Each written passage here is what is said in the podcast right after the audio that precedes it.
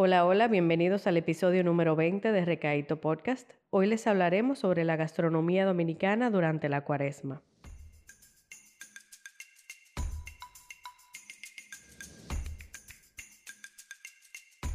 En Recaíto, Antología Culinaria, hablamos de la gastronomía dominicana, de sus orígenes y sabores, como también de los mitos y ocurrencias que se dan en nuestra cocina. Si de algo estamos seguros es que aquí se come bueno.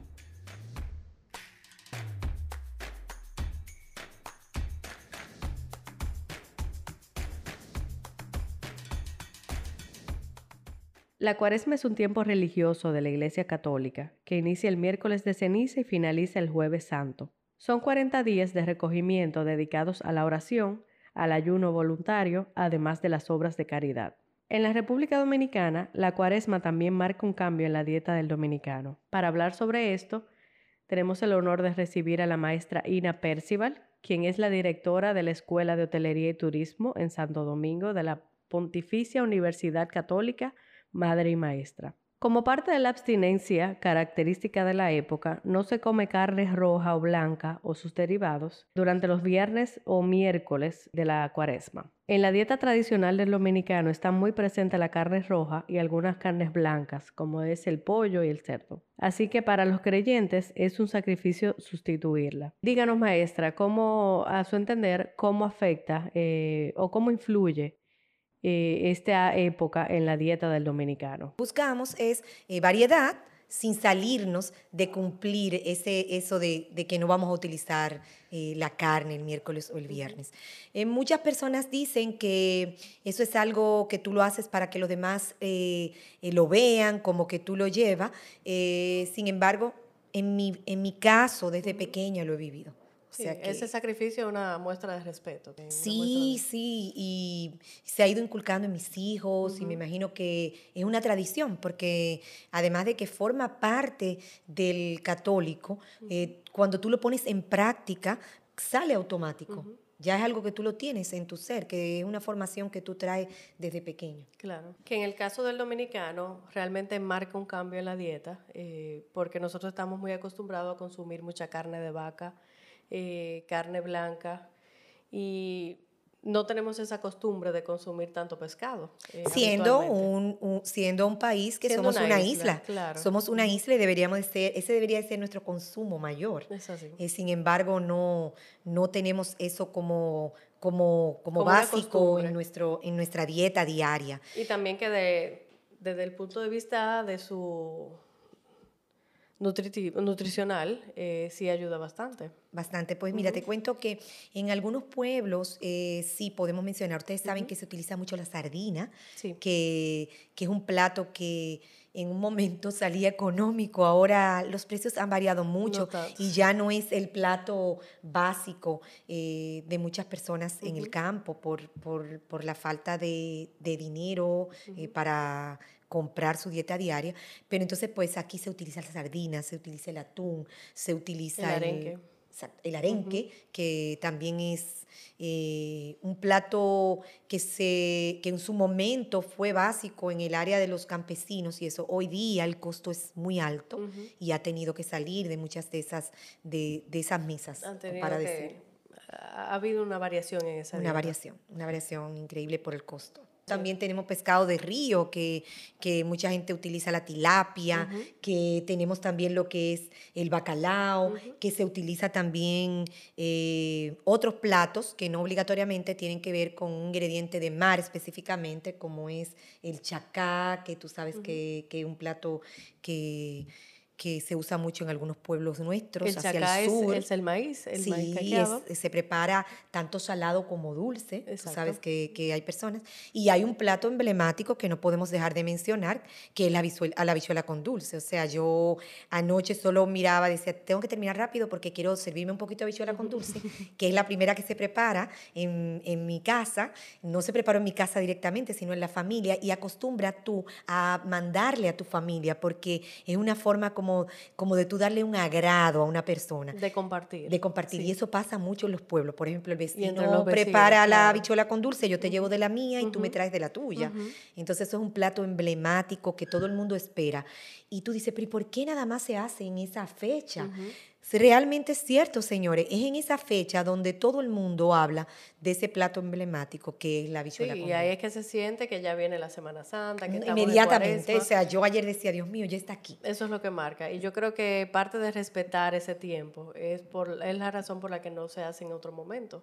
Y te voy a contar algo, ese plato siendo emblemático es reconocido a nivel mundial como como original nuestro, de nuestro país. Es uno de los pocos platos exclusivos de la República Dominicana. De la República Dominicana. Y te cuento, cuando tú comentas al extranjero, mira, eso es habichuela y es eh, con dulce, con dulce, como que eh, te miran extraño porque es algo como no que... Es el, no es el modo habitual de prepararlo. Exactamente. Sin embargo, cuando tú lo pruebas tiene un sabor diferente, tiene una textura porque se le agregan otros ingredientes que tú no lo utilizas cuando lo preparas de modo salado, como por ejemplo el coco, cómo tú vas a manejar y cómo tú vas a mezclar esos sabores. Y esas especies, porque tú no usas una, eh, se va la canela, se va el clavo dulce, o sea, y cada persona, y, yo diría que en cada región nuestra, la bichuela con dulces tiene un punto que la diferencia del otro. Sí, hay, puede ser posible que sea eso mismo. Algunos le agregan batata, eh, otros le agregan la galletita, otros, o sea, es diferente. no, incluso el, el, tradicional es de habichuelas rojas pero hay regiones que lo hacen de habas. Exactamente. Eh, hay algunos que incluso lo hacen de guandules. Eh, hay algunos que le agregan pasas, o sea, es diferente en cada región. Y eso lo hace ser único y exclusivo. Por eso hay gente que dice, no, a mí me gusta eh, la bichuela con dulce que preparan en el norte, porque mira, le agregan esto, le ponen lo otro. Y algunos pues utilizan hasta el grano dentro del dulce, de la bichuela con dulce, y otro lo licúan completo y lo cuelan. Entonces eso va a depender del gusto eso de la le cambia el espesor y también hay, hay opciones. Hay personas que le gusta colado, no le gusta con Me voy más lejos, te cuento. Hay personas que le gusta comérselo caliente y otros se lo comen frío. Yo me lo como caliente. A mí me encanta caliente, me encanta ir y cuando la veo tomar ese, ese, ese pedacito. Y ya tenemos cocineros que han llevado su creatividad a otro, a otro nivel y hemos visto el moro, el moro con dulce, que es un arroz con leche y un, una habichuela con dulce mezclada, una especie de... Y lo mismo la habichuela, o sea, hacer un mousse de habichuela con dulce, y me voy un poco más lejos, señores, eh, los helados, helados de habichuela con dulce, o sea, increíblemente, si nos vamos años atrás, tú dices, nunca me hubiese imaginado un helado de habichuela con dulce, o sea que Realmente las tendencias han marcado cambios. Y yo creo que nosotros no nos hemos quedado atrás. O sea, el país se ha preocupado en rescatar esos platos emblemáticos y de alguna manera llegó el momento de irle a decir al mundo cosas que tenemos que son autóctonas, que son nuestras y que realmente eh, pueden marcar la diferenciación para nosotros decir tenemos esto en República Dominicana.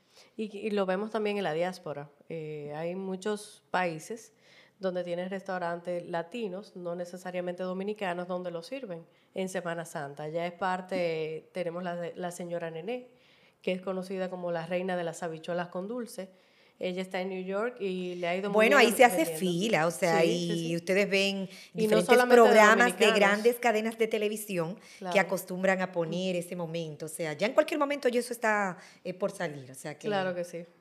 Eh, algo que te quiero agregar. Eh, ha sido tan emblemático que hoy día tú vas y lo compras en el supermercado en una lata lista la bichuela con dulce, ya preparada.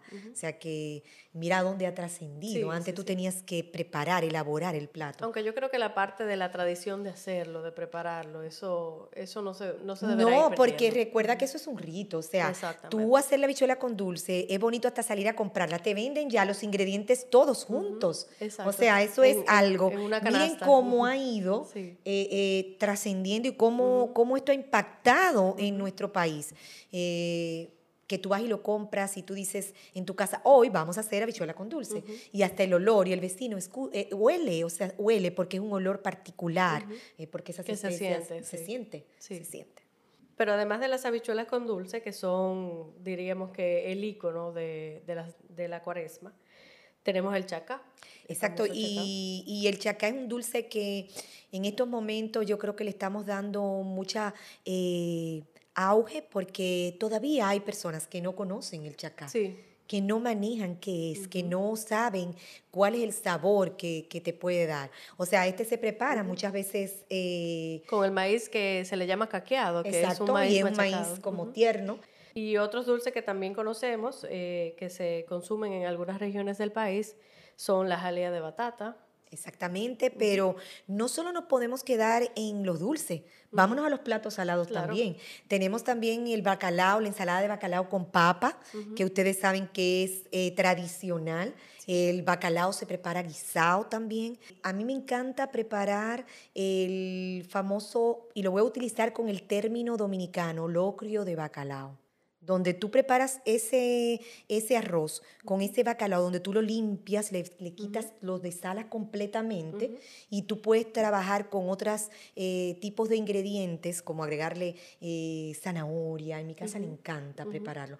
De hecho, en mi casa ellos me relajan y me dicen, vas a hacer tu paella, ellos le dicen que esa es mi paella, eh, pero lo preparo justamente en ese mismo, en, el, en la paellera, porque la forma me permite que no se me desbarate mucho el bacalao. Ustedes saben que el bacalao sale como si fuera en, en, rodajitas pequeñas y cuando la persona lo empieza a desalar, si no lo hace de la manera correcta, pues lo de, se desmenuza, se, desmenuza mucho y entonces pues eh, se te parece como cuando tú coges la tuna bien, pero cuando lo haces de esa manera, pues queda riquísimo. En mi casa le encanta eso, un plato... Eh, rápido, sencillo, donde tú solo vas a hacer una sola cosa, una sola cosa y le agregas una ensalada, unos platanitos maduros. Se puede hacer de arenque también. Exactamente. Ese locrio. Ese locrio de arenque. Y algo que, te quiero agregar, que no podemos dejar atrás, los domplines. Los domplines se pueden mezclar con el bacalao. Es un plato que se utiliza mucho en nuestro país, sale económico porque ustedes saben que prepararlo con harina. Que los domplines son una influencia cocola, que se consume mayormente porque en el todo este. esto tiene mucha cultura de muchas áreas. porque si ustedes se ponen a investigar cómo nace la bichuela y nos ponemos a, leer un poco, no sabemos a ciencia cierta si fue así, pero se habla de que eran unas legumbres medias dulzonas que se preparaban, que tuvo que ver una influencia de un francés. Y son muchos los mitos y las leyendas y los escritos que tenemos eh, eh, para tú buscar esa información. Y todos los ingredientes que se le agregan son, son ingredientes de otros países. Exactamente. O sea, que tienen influencia y la preparación son de otros países. Y nosotros como país, ustedes saben que tenemos mucha influencia de diferentes áreas, Europa, África. Tenemos una, una herencia. Una mezcla grande. Eh, yo lo que sí entiendo que en esa mezcla hemos logrado algo muy bonito que somos nosotros los dominicanos. Es así. Siguiendo con los platos salados, eh, un plato muy común es el pescado con coco, con el moro de guandules. Exactamente. Eh, eso del coco también es, es muy común en, en la región este de, de la tradición cocola. Otro es también los buñuelos de yuca. Los buñuelos de yuca. Que también se preparan y se utilizan. Son fácil porque cuando tú trabajas ese tipo de plato, tú puedes agregar y preparar ese bacalaíto, ese arenque, que el arenque es de muchas formas que tú puedes eh, comerlo. Hay personas que lo utilizan así mismo, directo. Se, lo, arenque, se lo comen así mismo, directo. Y a veces lo sazonan un poquito. Otras veces lo sazonan, otras veces lo ponen a desalar también y lo trabajan ya con su sazón y su ingrediente como quieren eso va a depender de la creatividad. Lo bonito de todo esto es que hoy día hay tantas tendencias que permite a que tú seas creativo dentro de la cocina. Anteriormente uno era muy tradicionalista.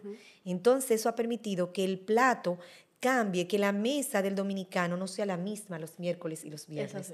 Porque ya tú puedes crear hasta una croqueta de bacalao, tú puedes crear una croqueta de arenque, tú puedes coger el atún y tú puedes hacer una lasaña de atún, tú puedes hacer, eso va a estar... Unos pastelones sí, es la creatividad. Yo cojo el, plátano maduro y yo en vez de hacer el tradicional plátano, el pastelón de plátano maduro que todos conocemos, pues yo digo, bueno, yo quiero hacer algo diferente y quiero tener eh, el salmón, pero yo además de eso, yo voy a hacer un pastelón de plátano maduro con queso, pero también lo puedo hacer un pastelón de plátano maduro con bacalao o con arenque, porque eso va a depender de la creatividad.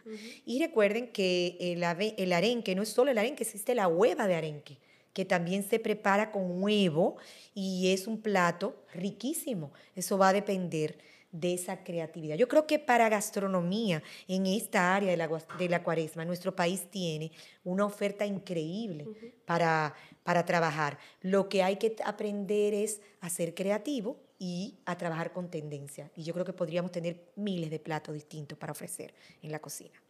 Bueno, creo que esa es una, una excelente conclusión para esto de la gastronomía de Cuaresma. Le agradecemos mucho su conocimiento y que pueda acompañarnos en el día de hoy. Bien, pues muchísimas gracias por su tiempo, por invitarnos. Para nosotros es un gran placer eh, poder decirle algo que uno siente y que conoce, aunque uno no sea tan experto, pero que vive a diario. Para vivir hay que comer. Entonces, realmente, estas son cosas que todos tenemos que manejar de alguna manera. Muchas gracias. Gracias a usted. Este fue el episodio número 22 de Recaíto, un podcast por Fundación Sabores Dominicanos. Suscríbete y síguenos en nuestras redes sociales como Recaíto de O y Sabores de O. Este espacio llega a ustedes gracias al restaurante del sabor criollo invariable Adrián Tropical, el sabor de la sonrisa. Gracias por escucharnos y hasta la próxima.